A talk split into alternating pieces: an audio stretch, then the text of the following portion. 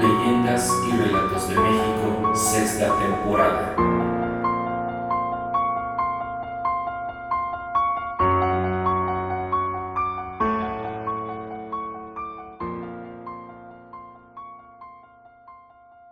Amigos, ¿qué tal? Sean bienvenidos a este sexto episodio de la sexta temporada de Leyendas y Relatos de México. En esta ocasión les traigo un relato que fue enviado por uno de los seguidores de este podcast y esto sucedió aquí en la Ciudad de México. Hace mucho tiempo trabajé en la colonia Chimalistac, era un barrio muy tranquilo a pesar de que está situado en medio de dos de las avenidas más transitadas de la ciudad. La oficina donde trabajaba era una casa antigua de tipo colonial. Cuando llegaba la hora de la comida todos mis compañeros solían ir a una fonda que estaba a dos calles.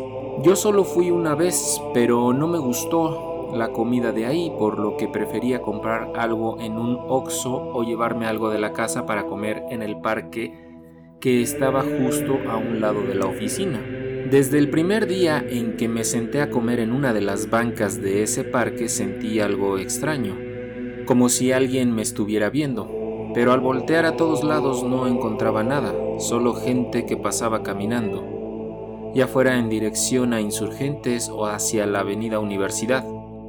A partir de esa sensación comencé a revisar mi entorno antes de sentarme a comer pues pensé que tal vez alguien me estuviera vigilando para asaltarme o peor aún secuestrarme, ya que desgraciadamente esta ciudad dejó de ser segura desde hace mucho tiempo.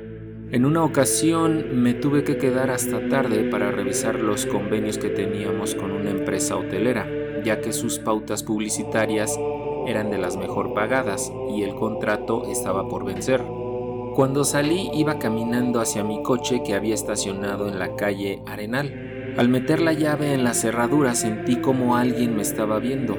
Al girar me encontré con la figura de un monje de hábito café y con la capucha puesta. No le podía ver el rostro, pues ya estaba muy oscuro y esa calle no tenía mucha iluminación. Al ver que era un religioso, el miedo que sentí se disipó. Le pregunté si le podía ayudar en algo, pero no me dijo nada. Solo señaló hacia el sur yo miré en esa dirección pero no vi nada más, pues como ya dije, todo estaba muy oscuro. Recuerdo muy bien que eran las once y media de la noche. Abrí la puerta del coche y me metí para quitar el seguro de la otra y decirle que si quería yo lo llevaba. Pero al salir de mi auto el monje ya no estaba. Lo busqué con la mirada pero no encontré nada.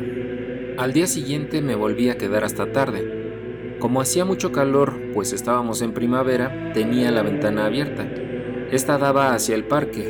Me paré a cerrarla antes de irme y pude ver abajo que estaba el mismo monje de la noche anterior que miraba en dirección mía.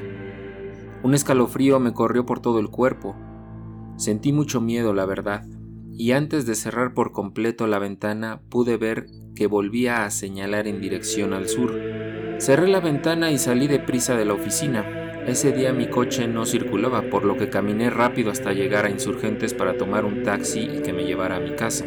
Por la mañana le comenté lo sucedido a uno de mis compañeros que ya llevaba más tiempo allí en la agencia, y me dijo que algunos de los empleados también habían visto a ese monje en los alrededores, y que siempre les señalaba el sur, se pusieron a investigar y encontraron que en el parque Chimalistac habitaron los monjes carmelitas y que ellos habían construido los puentes que están en dicho parque. Muchos creen que se aparecen para pedir ayuda, pues sienten que fueron despojados de su monasterio en donde ellos se sentían muy a gusto, y por ello es que se le aparecen a la gente.